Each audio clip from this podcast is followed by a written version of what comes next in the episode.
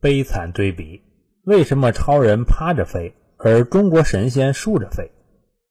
仔细观察生活的人就会注意到，在中西方的影视剧中，同样是飞上天，国外的都是超人，而在中国的是神仙。还有重要的一点是，国外超人是趴着飞，而中国的神仙都是竖着飞，这是为什么呢？中国神仙的飞行传统发源于上古的巫文化，飞行姿势也获得了传承。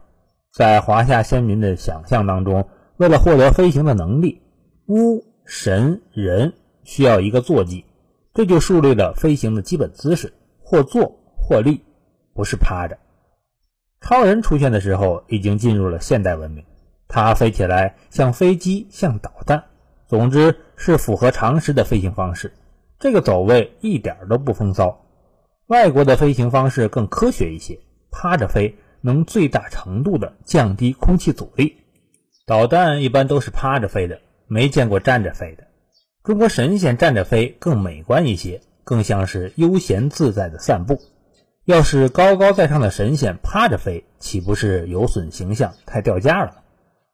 从这个话题可以看出，中国人更注重形式。外国人更注重实用，两者的比较上来看，中国古代神仙多，所以大多属于区域战术型武器。考虑到战术需要，垂直起降更适合机动战术。超人属于洲际战略武器，这个时候考虑到风阻、能耗等原因，减少阻力就显得尤为重要了。